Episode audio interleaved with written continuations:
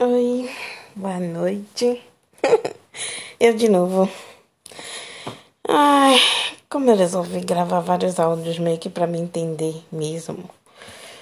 Assim como eu intitulei da minha autobiografia, vamos na segunda parte, na verdade, segunda de várias outras que me derem vontade de fazer.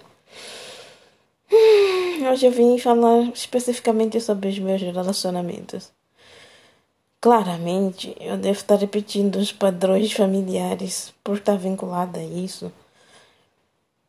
Ah, eu percebi que eu sou emocionalmente indisponível, por isso que eu não consigo entrar em relacionamentos ou ter coisas assim duradouras. Eu tenho 33 anos e já me relacionei com algumas pessoas e não foram coisas tão duradouras assim. Alguns termos foram um tanto dramático até, mas por a minha, meu ponto de vista, a minha visão de que outra coisa, mas enfim. Acontece. Quando eu era pequena, eu passei por muita coisa, assim. Não gosto da posição de vítima e a intenção aqui não é essa. Mas eu sofri vários abusos quando era pequena, em vários lugares. É... Lugares diferentes, pessoas diferentes. Por muito tempo eu achei que meu corpo não me pertencia. Era muito louco, estranho também. Não gostava muito dele, do meu corpo. Uh, olha, não, não vou dizer que eu me considero ser uma pessoa feia, porque é mentira.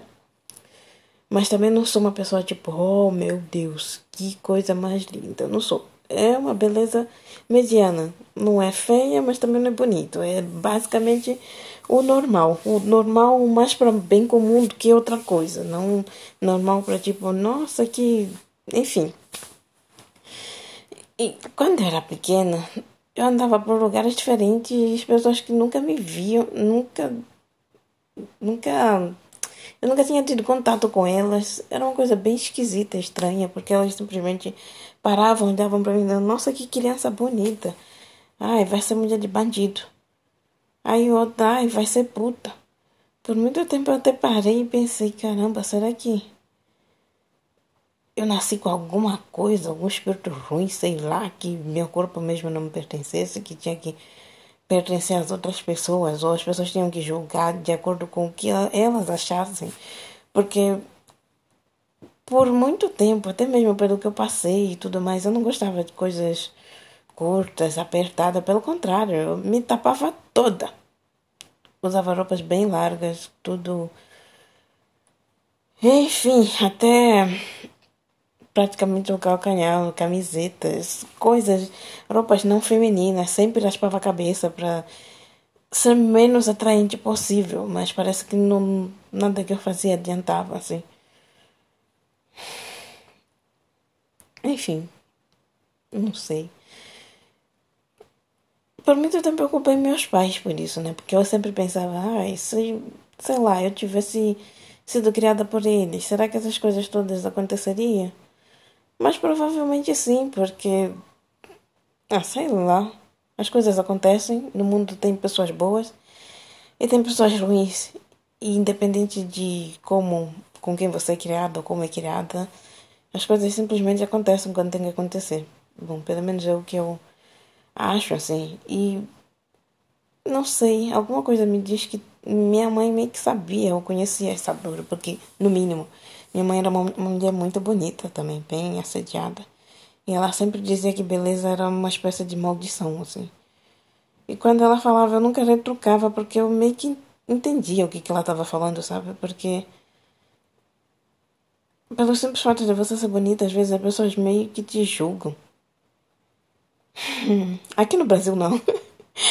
Até porque, né, o brasileiro tem um pouco de dificuldade de ver beleza em pessoas pretas, então meio que acabo passando despercebido, nem tanto assim, porque. o fato é que, independente do país, do lugar, pessoas que eu atraio normalmente é mais para questão carnal. Nada de sentimento, apego. Não sei o que é isso. E por muito tempo eu quis muito, assim, porque eu achei por, que por ter passado por várias famílias, ter regras diferentes e tudo mais, não ter uma estabilidade, eu queria muito, sabe? Queria uma família minha, ter alguém para chamar de minha família, ter filhos. Mas, sei lá, eu tenho 33 anos agora. Mas aqui nem minha mãe, que tinha 37 anos, achava muito velha para ficar sozinha e acabou ficando num casamento totalmente complicado e até morreu de AIDS porque o marido acabava saindo com várias outras, enfim.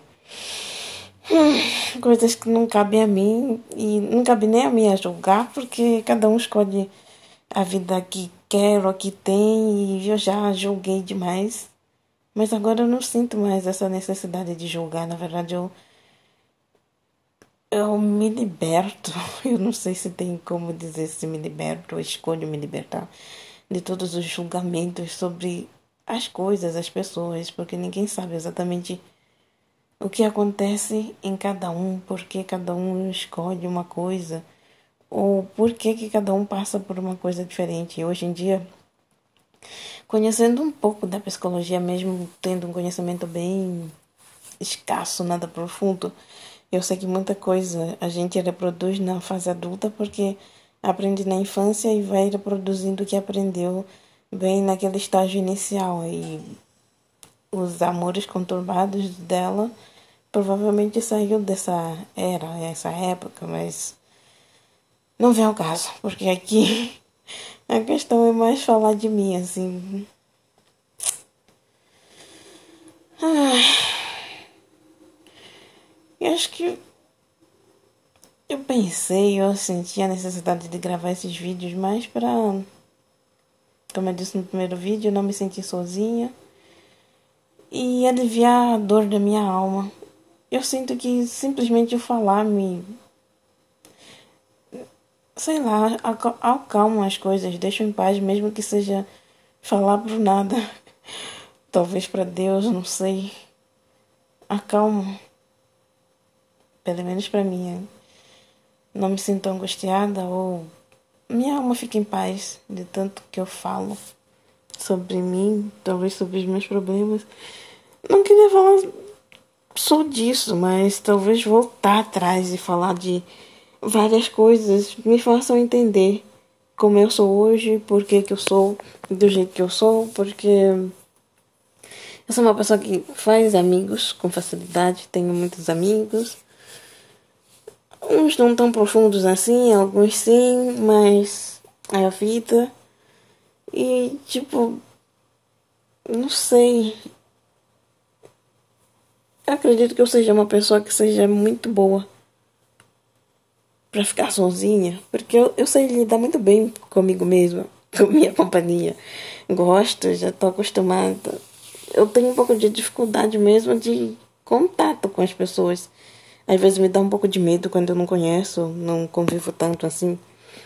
Eu gosto de falar, mas bem de vez em quando. Nem sempre eu falo tanto assim.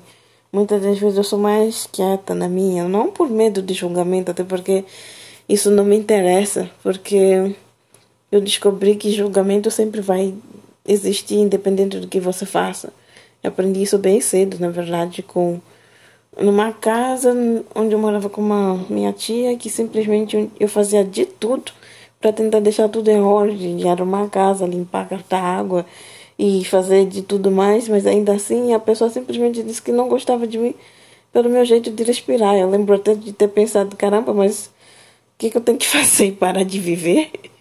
Parar de respirar para a pessoa não gostar? E eu percebi que, independente do que eu fizesse, se a pessoa isso com a minha cara, e aí? Se não, também dane isso que eu fizesse, assim, como eu tratasse a pessoa ou o que fizesse pela pessoa que não ia ter retorno, independente. As pessoas te tratam como elas querem, como elas se sentem, independentemente do que você faz ou não para elas. Às vezes sim, muitas das vezes não. E é a vida, né? Enfim. Não sei. Tem vezes que eu fico, sei lá, muito, muito triste, desolada. Eu simplesmente ajoelho e faço uma oração. E eu sinto a presença de Deus, literalmente, porque às vezes o buraco, o vazio, a angústia que eu sentia, talvez antes daquela oração, simplesmente some. É como se não existisse. Então, eu acredito que sim, tem alguém, alguma força maior, bem maior, alguém responsável por curar as almas que faz esse trabalho por mim. Eu não vou mentir aqui e dizer que eu não penso mais em fazer família em ter filhos ou coisa do tipo, mas é uma coisa que eu simplesmente não penso mais que é para não me frustrar, porque acho que eu já estou tão desacreditada que isso vai realmente acontecer que eu já estou mais na fase de aceitação, de tudo bem, talvez eu realmente tenha nascido para ficar só e tá tudo certo. Eu tento ver às vezes vídeos de, sei lá, autoconstelação, coisa do tipo, para ver se melhoro isso. Eu fiz terapia, mas parece que nada muda, então. Sei lá, é como se eu tivesse tão cansada de tentar fazer alguma coisa que eu meio que já desisti, pelo menos em relação a isso, assim.